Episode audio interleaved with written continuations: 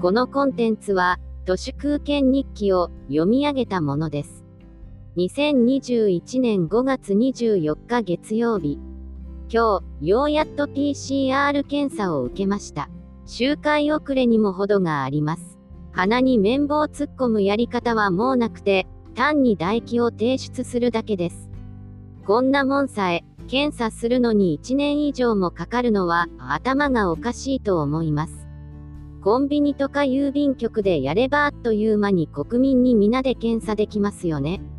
コンビニも郵便局も、インフラでも何でもない、単なる金儲けです。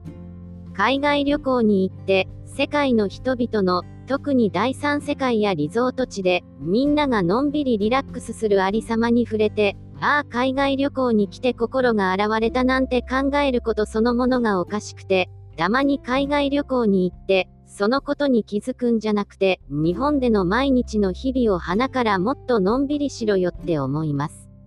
そんなに遠くまで来て、何やってるのかなと思います。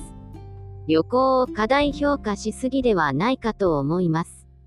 だから GoTo トラベルなんかで喜んじゃうんです。旅行なんていう消費財は人類史でもせいぜい半世紀くらいの歴史でしかありません。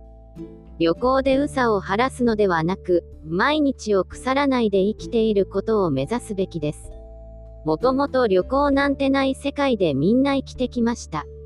オリンピックで感動をもらうのも、毎日がつまらないから、みたいなのも海外旅行と同じでやたらとおかしいです。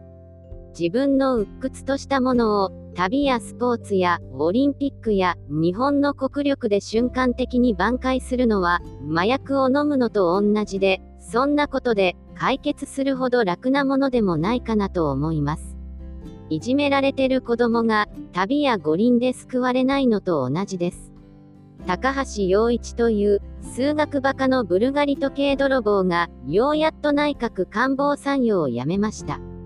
わらわら高橋洋一とは、要するに竹中平蔵のエクセルシートでしかなく、竹中平蔵からしてみれば、思いつきを言うと、エクセルでエビデンスっぽいものを作ってくれる便利屋です。高橋洋一が内閣官房参与を辞めたということは、もはや日本の権力中枢では、さすがに竹中平蔵も機能してないのだろうなと思います。高橋洋一といえば、ふるさと納税の生みの親です。高橋洋一の終わりとともにふるさと納税も終わりが見えてきました。オリパラの開催に反対ならば、今すぐテレビを見ることをやめるのが一番手っ取り早いと思います。